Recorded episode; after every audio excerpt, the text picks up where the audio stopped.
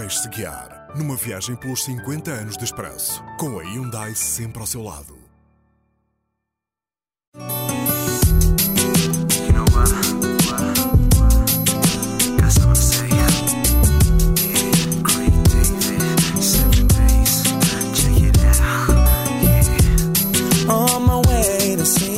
O último expresso de 2001 custava 480 escudos. O primeiro de 2002 custava 2,50 euros. Ano novo, moeda nova.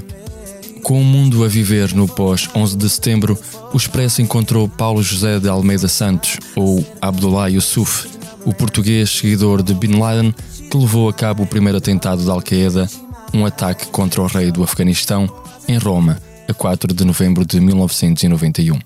Outra importante reportagem do Expresso, que iria dar o Grande Prémio Gazeta a José Pedro Castanheira e Valdemar Cruz, foi a história de Annie, filha do diretor da PID, Silva Paes, que abandonou o marido e exilou-se em Cuba, onde se apaixonou por Che Guevara. Foi a primeira tradutora intérprete de Fidel Castro para português.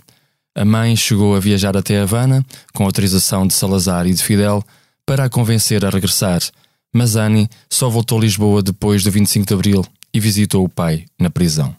O mundo do futebol começou o ano a falar de Nandro Lona. No futebol profissional, apenas oito clubes não mostraram até hoje quaisquer indícios da substância do pante. E terminou com os acontecimentos do Mundial da Coreia-Japão. Portugal eliminado na fase de grupos pela Coreia do Sul e João Vieira Pinto castigado pela FIFA por ter agredido a soco o árbitro. Eu não vi o João Pinto agredir ninguém. Não vi. O segredo da excelente performance coreana parece estar numa mistura de extrato de carpa, sargo e ginseng. Em Angola morria Jonas Savimbi, era o mais antigo guerrilheiro do mundo. Também faleceram Camilo José Sela, Pierre Bourdieu, Fernando Peça, Stephen Jay Gould ou Joe Stromer. No Brasil, Lula da Silva era eleito presidente. Em Portugal, o PSD venceu as legislativas antecipadas e o governo passou a ser liderado por Durão Barroso e Paulo Portas. Terminam hoje seis anos de governo socialista que conduziram Portugal a uma situação especialmente difícil. O novo secretário-geral do PS era Eduardo Ferro Rodrigues. Com o serviço MMS Vodafone, comunicar nunca foi tão real. Novo Nokia 7650 com câmara fotográfica incorporada. Experimente e vai ver. Por cá, os telemóveis com câmara fotográfica digital incorporada eram um êxito de vendas e batia-se um estranho recorde. 4,97 gramas de álcool por litro de sangue foi quanto marcou o balão superado por Nuno Leocádio, de 26 anos. Este valor representa 10 vezes mais do que o limite máximo permitido. Pedro Santana Lopes, presidente da Câmara de Lisboa, anunciava a contratação de Frank Gehry para projetar o novo Parque Mayer. Disse também ao Expresso que dentro de dois anos todos os ministérios que agora se encontram no Terreiro do Passo deverão estar instalados na nova cidade do governo, a construir em Carnide. E no 5 de outubro insistiu para que se cantasse o hino da restauração, de Monteiro de Almeida, património dos monárquicos e fez parte do cancioneiro da mocidade portuguesa.